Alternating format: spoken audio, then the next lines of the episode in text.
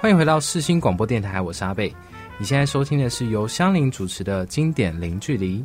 那我们刚才呢讨论了一些就是休学的方向，然后还有自学的部分。接下来呢，这个我可好奇了，募资平台，因为你有在做一个奇想杯的案子，对，你是怎么接触这个案子，然后负责的又是什么内容呢？哇，这个案子现在还在进行呢，因为一个 ing，对，一个正在 ing 的案子，因为这是因为我自己公司的关系，我是在。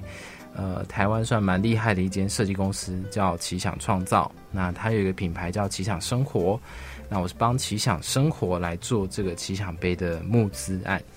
那我在这个募资案其实算是整个行销的总筹，就是我们分为两个大批验，一个是对外的行销，就是把钱带进来；嗯，一个是对内的批验，就是把东西生产出来。所以我是对外的批验，所以我负责所有对外的行销规划。那么在工作中，你有什么新的发现吗？这个平台有没有什么有趣的地方？募资其实蛮好玩，它的概念就是你是一个，就是好，你有一个 good idea，一个不错的点子，然后你想要把这个东西做出来，可是你要把这些东西做出来，你需要可能一百万好了，但你没有一百万，你身上可能只有五十万，那你这一百万、五十万要从哪里来？它可以上到募资平台去发起一个平。发起一个计划，告诉大家说：“哦，我今天有一个很酷的产品要做，然后你们喜不喜欢？喜欢就来支持我，然后就凑满那一百万之后，你就可以开始做这件事情。募资平台概念是这样子，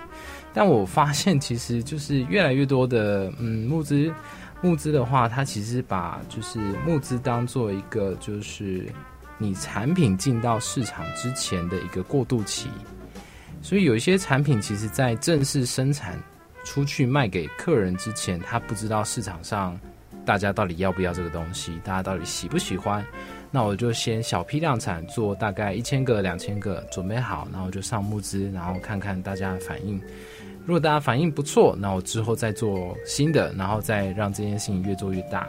那如果大家反应还好，然后甚至可能卖不出去，那我这一档就做这样子，那我就再去做别的事情，这样。嗯嗯，那在这样的工作中有什么不一样的发现吗？嗯，其实操作脸书广告算是我在这一个工作当中第一次接触的，因为大家都知道 Facebook 它就是用广告赚钱，但你不一定有经验用 Facebook 去下广告。那我也是透过这一次募资平台才知道说，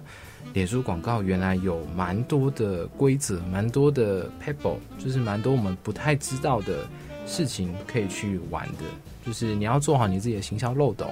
你要让大家认识吉祥杯，它是一个保温杯，然后它保温杯又又是沾了珐琅，所以它什么都能装。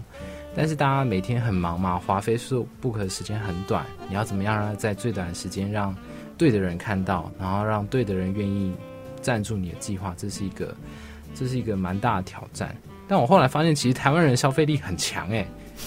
就是 真的说，真的会发大财的那种强哎！就是我们原本预计哦，这个杯子我们大概是卖一千四百多块的保温杯，嗯，那以市场上来说，它其实算是一个差不多是中价位的保温杯。然后中价位，那大家可能会觉得，嗯，这保温杯看起来还好啊。然后就是珐琅涂布啊，我也有陶瓷啊，那这个到底有什么特别的？那我们原本预计它可能卖个三五百万。结果没想到是一千五百万，就最后出来的数字是一千五百万，而且我们在最后一个礼拜，他整个充了七百多万，就是我们全面募资了大概七八百万的金额，我们后面七百万就直接在最后一个礼拜充起来了，然后就觉得哦，台湾人其实。蛮需要保温杯的，对，因为我想说杯子应该大家都有，怎么听起来杯子是一个不嫌多，而且大家很愿意下重本的一个呃品相。对，那个品相其实选对，你在泽泽或者是木质平台上面，其实它就会有非常好的成效。那也是因为透过这样子的这一次的经验，我才知道，哦，原来大家真的杯子不嫌多，我就多买一两个，其实真的没差。我觉得拿来装一些别的东西，其实也都可以。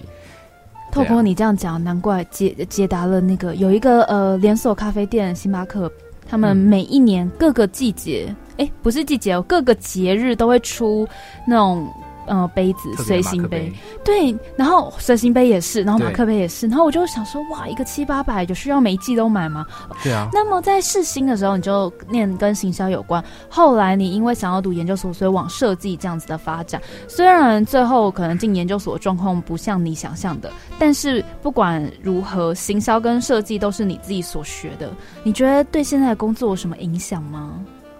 其实人生最好玩的事情就是，贾博士是有说过一句话：，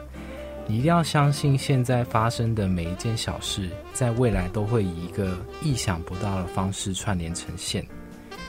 我在世新其实是学传管的，那我主要是学行销，因为我对行销比较兴趣。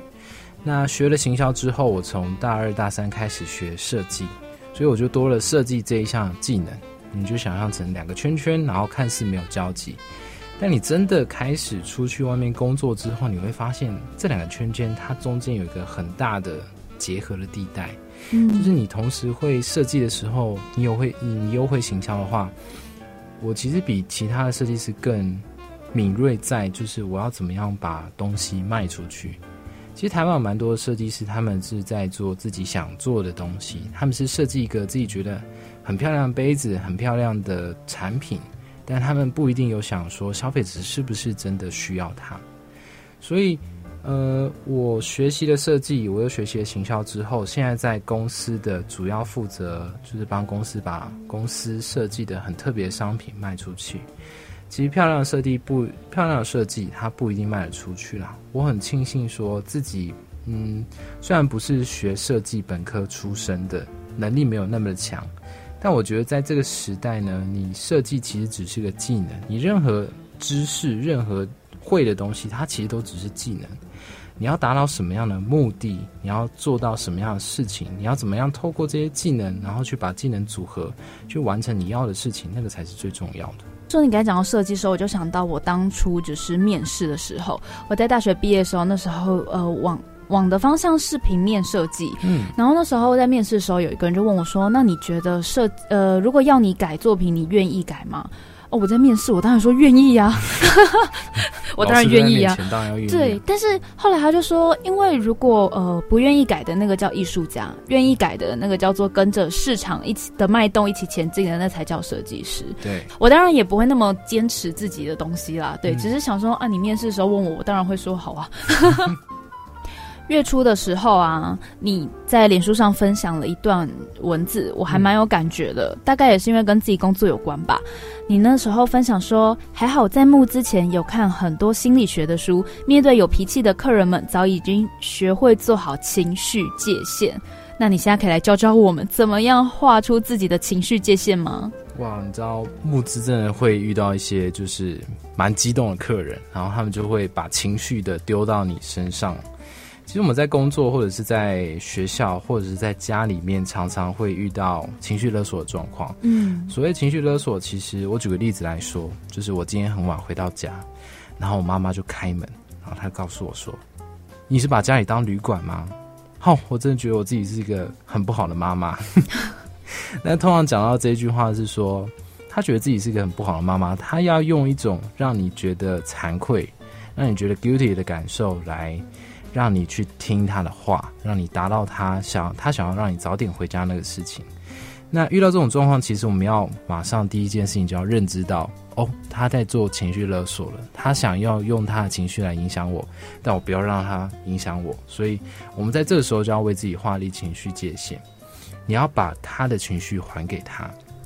把他的情绪，就是他的情绪，要他自己来替他负责，而不是我去负责你的情绪。我负责你的情绪的时候，我就会被你绑架，我就会开始害怕自己太晚回家或是什么的。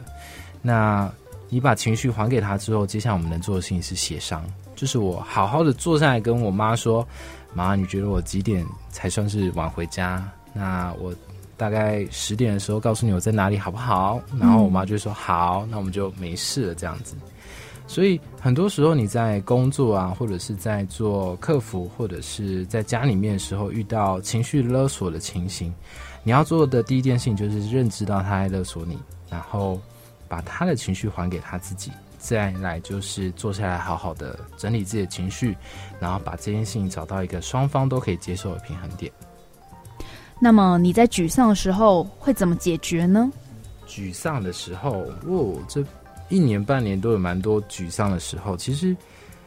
人难过的时候，我会把自己先关起来，就是做你自己想做的事情。我今天我下班，我觉得耍废，我觉得要坐在家里面，然后当个舒服的沙发马铃薯，然后做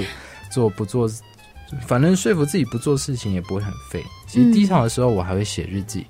就是写日记，写任何你想要写的东西，在跟你自己对话的过程中，你就会把你自己的负面情绪放到日记里面，放到你的文字里面，然后你就可以跟他说拜拜了。你有没有自己喜欢自己的哪一个部分的个性？我的个性蛮，就蛮多人说，就是你个性怎么就是蛮温柔的，就是好像我跟你聊什么都可以聊得来，然后你也愿意就是听别人的烦恼。我觉得我好像与生俱来就有一种，嗯，可以当当别人垃圾桶的那种感觉。然后就是我也蛮愿意去做，听你分享你的事情，然后听听你的烦恼。我也蛮乐于从倾听当中，然后找到你烦恼的蛛丝马迹，然后告诉你你为什么会这么烦恼。那我们接下来要怎么办呢？这样子。一连三题呢，其实都是问你对于你的某些情绪或是某些状况的了解。看了一些书以后，发现其实自己要找的就是自己，好像自己要认识了自己以后，你才能够做更多的选择或是处罚。那么在今天节目最后，你要送我们经典零距离的观众们一句话是：我想要送大家一句话，就是你不要害怕去突破现在的自己。你要努力的去成为你自己喜欢的样子，学你想学的东西，做你想做的事情。其实人生只有这样一次，你真的不要辜负自己。那么今天节目呢，非常感谢你的到来。离开学校以后，能够在有机会相聚，时间是特别的，呃，十足珍惜。对，真的。那么在今天的节目里呢，相信各位听众朋友们应该多多少少有找到一点自己的想法吧。喜欢这样的节目呢，我们就下礼拜同一时间，经典零距离，我们天空见喽，拜拜。